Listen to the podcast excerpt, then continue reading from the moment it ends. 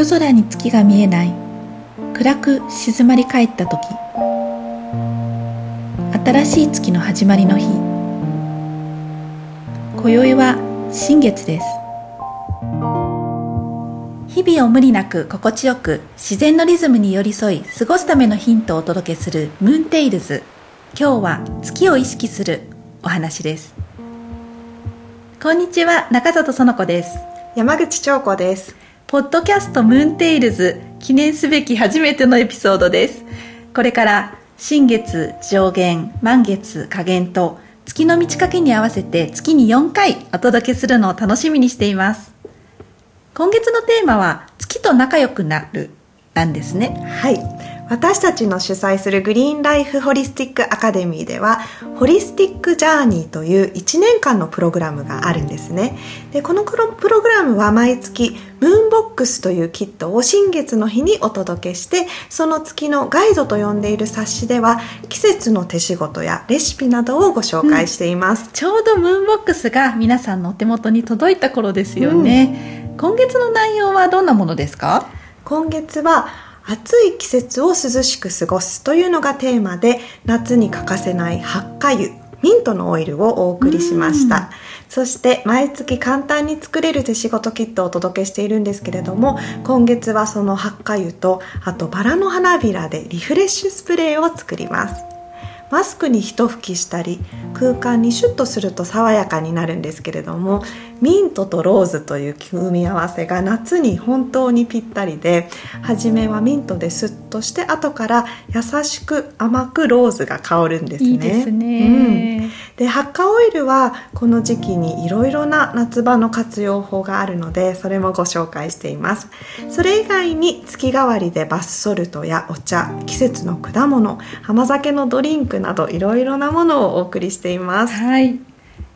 先月の新月から始まった3ヶ月のサイクルが季節としては夏にあたるんですけれどもホリスティックジャーニーのこの3ヶ月間のテーマが月と仲良くなるというものなんですね、うん、そこでこのポッドキャストの方でも月と仲良くなるをテーマとして取り上げてみようと思っています。月と仲良くなるとか月の満ち欠けを意識した生活を送るってすごく素敵な響きですけれどもじゃあ実際どうやってっていうふうになると思うんですけれど。はい、うん、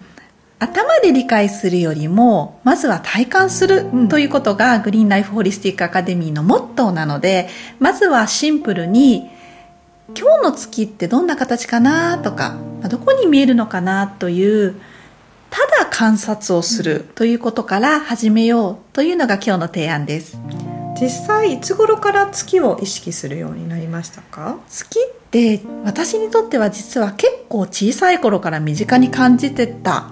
のかもしれないんですよね、うん、私は蟹座なんですね星座が。であの月って蟹座の守護星というふうに言われてるんですよ。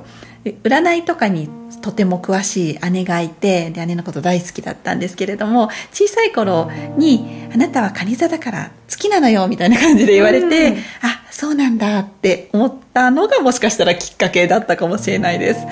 ちっちゃい頃はね結構私たち夢見がちな姉妹だったなって思い出すんですけれども。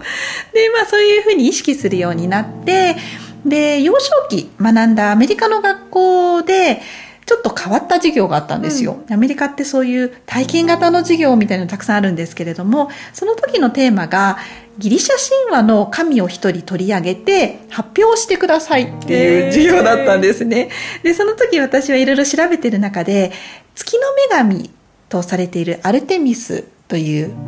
女神の存在を知ってあこれだって思ってあのアルテミスを選んだんですけれども発表しなきゃいけないので、うん、ちょっとそのギリシャ調の見た目になりたいと思って、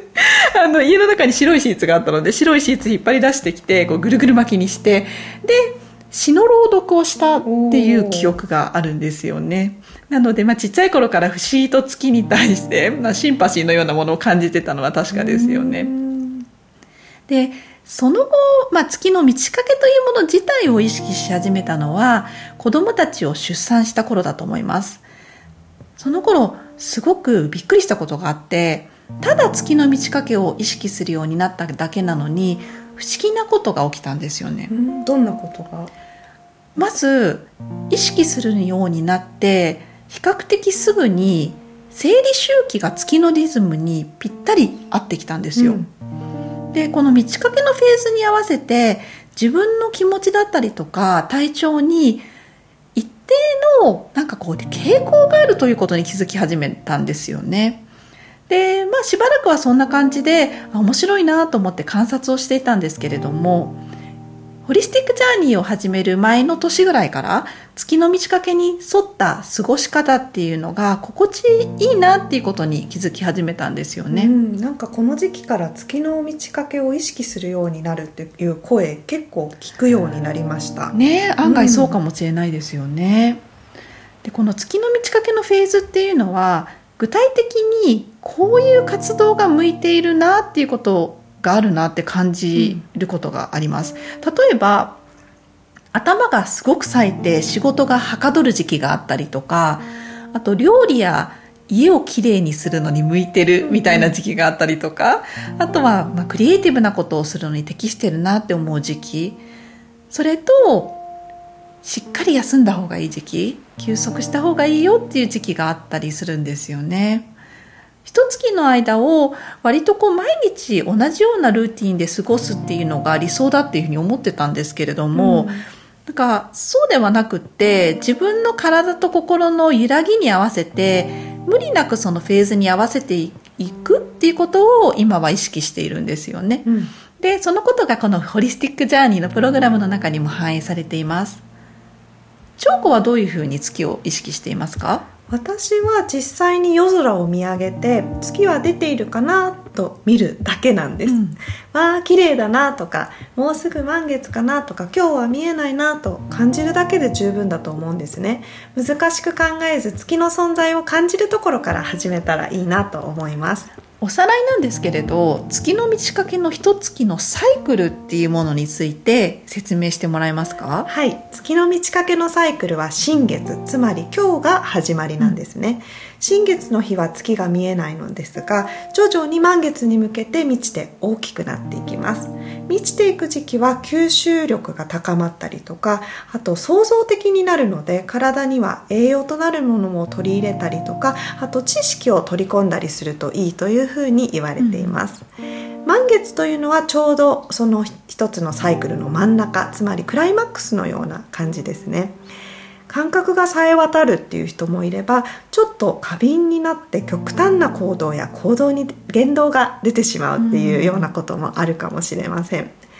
満月を迎えると再び新月に向かって月が欠けていく時期なんですねでその時期は不要になったものを手放したり排出しやすいのでこの時期にクレンズやファスティングをするといいというふうにも一般的には言われているんですけれども月の満ち欠けと人の関係性は人それぞれだなというふうにもすごく感じます、うん、そうですよね。私と長子でも今の時期こういうふうな状態なんだって話をする時って、微妙にズレがあったりとか、うん、あの時期があ違う時期なんだなって思うこともありますよね。なんかそのちょうどいい関係性を見つけることができたらより快適に過ごすことができるかもしれないですよね。はい。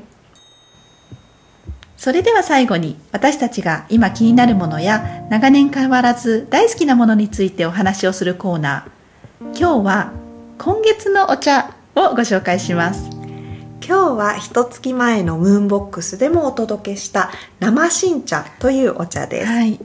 生新茶というのは新茶のみずみずしい成分を損なわないで摘みたての味わいを楽しむ水分を多く含んだお茶で新茶の季節だけに出回る特別なお茶だそうなんですね。あのちょうど梅雨入り間近のジメジメとしたお天気が続いて頭がすっきりしないなーなんて思いながら歩いていた時にお茶の専門店の前を通りがかって生新茶の季節ですっていうふうに書いてあったんですね、うん、で生新茶って初めて聞いたんですけれど何だろうと思って興味津々で見ていたらお店の方が生新茶の季節なので試飲をしてみませんか？っていうふうに声をかけてくださってですごく丁寧に入れてくださったものを一口飲んだら青々とした茶畑を風が吹き抜けていくような情景が 浮かんだんですねそれほど爽やかで本当にこう香りがあの生の茶葉ってこんな香りがするのかなっていうふうにあの想像できるようなフレッシュなお茶でしたそして飲み終えた頃にはモヤモヤがスーッと落ち着いて穏やかな時間がやってきたんですね。で新茶の時期っていうのは5月頃までというふうに言われているんですけれども夏場というのはどうしても冷たいものを飲みがちなんですけれどもガブガブ飲んでしまうとお腹を冷やしたりとかあと冷たいものどどんなに飲んでも頭にこもった熱が収まらないみたいなことってありますよね。うんうん、であのそういう時期っていうのは熱い緑茶とかあと温かいフレッシュえー、ハーブティーなんかを飲むと穏やかに熱を沈静化させてくれる体を冷やすのではなくてこう沈めてくれるという感覚なんですね。なので少し眠くなったりとか頭がぼーっとしてくるような午後の時間帯にすごくおすすめのお茶です、うん。なんかちょっとね気候のせいもあってもやもやしやすい時期ですけれども、うん、生新茶ぜひ見つけたらちょっとこう手に入れて、はい、すっきりした午後を過ごせるといいですね。はい。次回のムーンテールズは上弦の月にまつわる素朴な疑問についてのお話です